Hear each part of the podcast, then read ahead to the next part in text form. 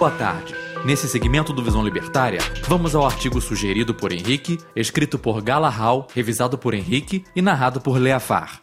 Governo americano pretende enviar cheques aos cidadãos para ajudar a aliviar danos econômicos do coronavírus. Donald Trump, popularmente conhecido como Homem Laranja Mal, declarou emergência nacional nos Estados Unidos no dia 17 de março de 2020 proclamou que cada pessoa deve receber um cheque de mil dólares nas próximas semanas. A equipe do Homem Laranja Mal ainda disse que permitirá que os americanos adiem os pagamentos de impostos por 90 dias, sem pagar multa ou juros. O correto mesmo seria se pudessem postergar até a morte por temperatura do universo, mas ainda assim é algo positivo. Essa tendência vem ocorrendo em países de todo o mundo. Aqui em Banânia, o governo já está tentando liberar o imposto de garantia, adiantar aquela maquiagem contábil chamada de 13 terceiro e aumentando a Bolsa Família. Mais uma consequência do coronavírus no tamanho do Estado, que está recebendo o aval de muitos bovinos gadosos para que crie mais programas públicos e que políticos interfira novamente na economia. Muitos haviam previsto que o coronavírus seria usado como desculpa para justificar o crescimento do Estado. Eles não estavam errados. Toda crise é usada para justificar o maior aparato da máquina pública. Isso é tão verdade que a frase que diz que o Estado se alimenta de guerras é bem conhecida. E a beleza é que o Estado raramente tem de trabalhar ativamente para que tais narrativas cheguem aos bovinos. Muitas vezes, os próprios livremente pedem e esperam que o rei do gado resolva a situação, se metendo mais ainda na vida do rebanho. Pessoas ovacionaram a decisão do chefe da máfia de Croaçanlândia, conhecido como Macron, de estipular quarentena e suspender a cobrança de água, luz e gás durante esse período. O problema desse tipo de coisa é o que as pessoas não veem. O bovino médio não possui conhecimento de cadeias praxeológicas complexas, que são envolvidas na adoção de tais políticas. Ele viveu com antolhas que foram colocadas em seus olhos durante o período inútil, que chamamos de educação. Ele possui conhecimento técnico sem utilidade prática, pois apenas é usado em áreas específicas que nada têm a ver com a educação geral. Isso é uma estratégia adotada pelo Estado para que as pessoas tenham a ilusão de que estão se tornando de fato mais cultas, quando, na verdade, estão sendo lentamente cegas intelectualmente. Adotam aquela frase estúpida de que todo conhecimento é útil em si. E assim os jovens vão deixando lentamente de perguntar qual a utilidade em decorar as classificações dos elementos da tabela periódica, ou qual a utilidade prática que se pode ter em conhecer o ciclo de reprodução das briófitas? Pouco a pouco, as pessoas vão se calando e criando uma ligação implícita entre o conhecimento inútil e o estudo. Dessa maneira, tomam uma aversão considerável ao conhecimento que não seja obrigatório, têm dificuldades em angariar capacidades por si só ou de entenderem como o mundo funciona. É quase uma lavagem cerebral que órgãos como o MEC geram nas crianças e adolescentes. Por toda a extensão de Banânia, é digno de apreensão pelo futuro da humanidade que as pessoas consigam se tornarem cegas a ponto de não ver contradição em criar uma imprensa independente do Estado, mas deixar o Estado controlar completamente o conteúdo que é passado aos seus futuros eleitores, não só isso, mas inculcar na nova geração de gado a demagogia que eles deveriam aprender e acreditar tudo para garantir uma euforia por parte dos mais estúpidos e, no máximo, uma apatia relutante por parte dos mais inteligentes em relação à existência do Estado.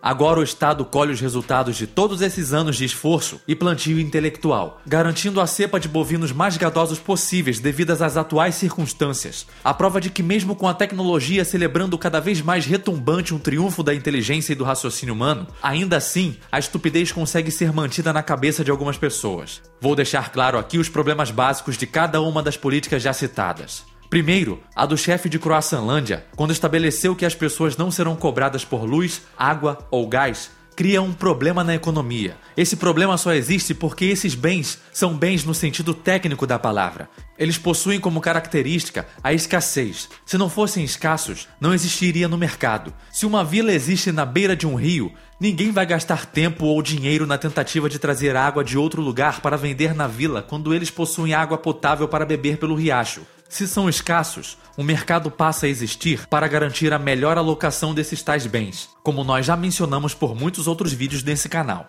Quando uma empresa vendedora de álcool em gel cobra um aumento no preço do item, isso é para garantir que mais pessoas tenham acesso a ele, além de inibir as chances de pessoas levarem o estoque inteiro e impedirem outras de adquirirem o item que passou a possuir uma demanda acentuada. Aqui, a atitude do rei do gado francês é ainda mais estúpida. E, por consequência, gera males ainda piores na economia e na vida das pessoas. Como mencionado acima, situações de crise costumeiramente geram alta na demanda por certos itens, e esses itens devem ser racionados por garantir uma maior chance de sucesso ao se passar pela crise. Esse racionamento vem pelo aumento do preço. No caso, as pessoas já estão em casa muito mais do que estariam normalmente. Portanto, elas já estão consumindo todos esses bens em quantidades muito superiores ao que consumiam costumeiramente. Nesse caso, não por escolha, mas sim por necessidade. Todavia, depois da adoção dessa política, as pessoas vão parar de tentar racionar água, luz e vão passar a gastar deliberadamente como nunca gastaram antes. Elas não só possuem uma necessidade maior de tais bens, como agora podem gastar o quanto quiserem sem consequências e por muito mais tempo do que normalmente poderiam. Eu pergunto a você, espectador: essa é a atitude mais inteligente de se lidar com uma crise? Não só isso, porém a produção de cada um desses insumos foi e está sendo severamente diluída por causa da própria crise. O número de pessoas capazes de trabalhar vai exponencialmente diminuindo. Isso cria um problema não só na parte da demanda, como também na oferta disponível de tais bens. É como se 12 pessoas estivessem presas em um galpão e só possuíssem 10 quilos de comida disponível, sem a menor ideia de quanto tempo permanecerão presas, e simplesmente todas elas decidissem que a forma mais inteligente de se passar por aquela situação fosse fazer um churrasco para comemorar. Com efeito, os alimentos vão acabar bem mais rápido. A adoção desse tipo de ação incrivelmente estúpida tem como resultado a falta de tais bens sem tornar uma realidade quase mandatória, e a única justificativa que que pode se achar para a adoção desse tipo de política é agradar a população bovina para se manter no poder ignorando completamente a realidade. Como dito por um célebre intelectual, é possível ignorar a realidade, mas não as consequências de ignorar a realidade.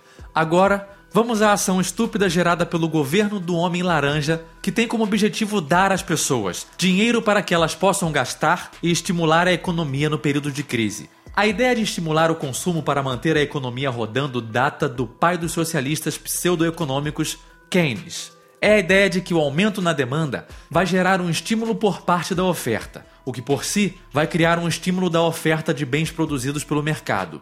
Keynes errou nessa análise, pois para que um aumento da oferta seja possível, deve-se deixar de consumir, e não consumir mais. Entretanto, tais tecnicalidades eu deixo para outro artigo. O problema é que tal atitude por parte do governo Trump ignora o funcionamento econômico de uma maneira semelhante de Macron. Dando mais dinheiro às pessoas, vão poder gastar mais do que previamente estipulado pelo mercado. Isso vai fazer com que um seleto grupo que compre antes tenha um lucro e as pessoas que compram depois tenham o prejuízo. É parcialmente o fenômeno que ocorre durante as expansões monetárias o chamado efeito Cantillon. Mas isso gera um ganho das pessoas que receberam o dinheiro inicialmente e uma correspondente perda das pessoas que receberam posteriormente. Isso por si só não muda a oferta de bens disponíveis na economia, apenas torna eles mais caros do que previamente seriam. A ideia de distribuir dinheiro é comum entre crianças e também por muitos em Banânia. Elas não entendem nada sobre mercado ou a natureza do dinheiro ou organizações econômicas. Portanto,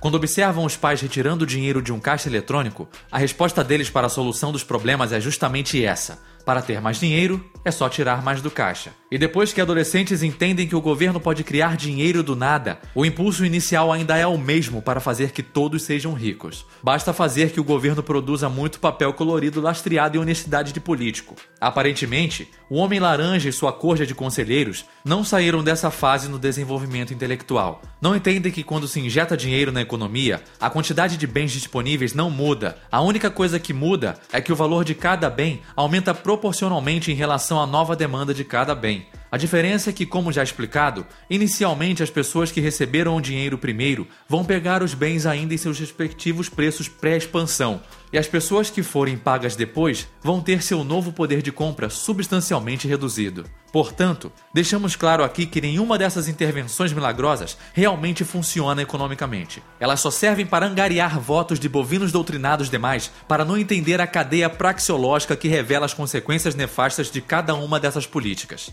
Obrigado pela audiência. Se gostou do vídeo, clique em curtir e compartilhe o vídeo em suas mídias sociais. Se inscreva no canal e clique no sininho para ser avisado de novos vídeos. Até a próxima!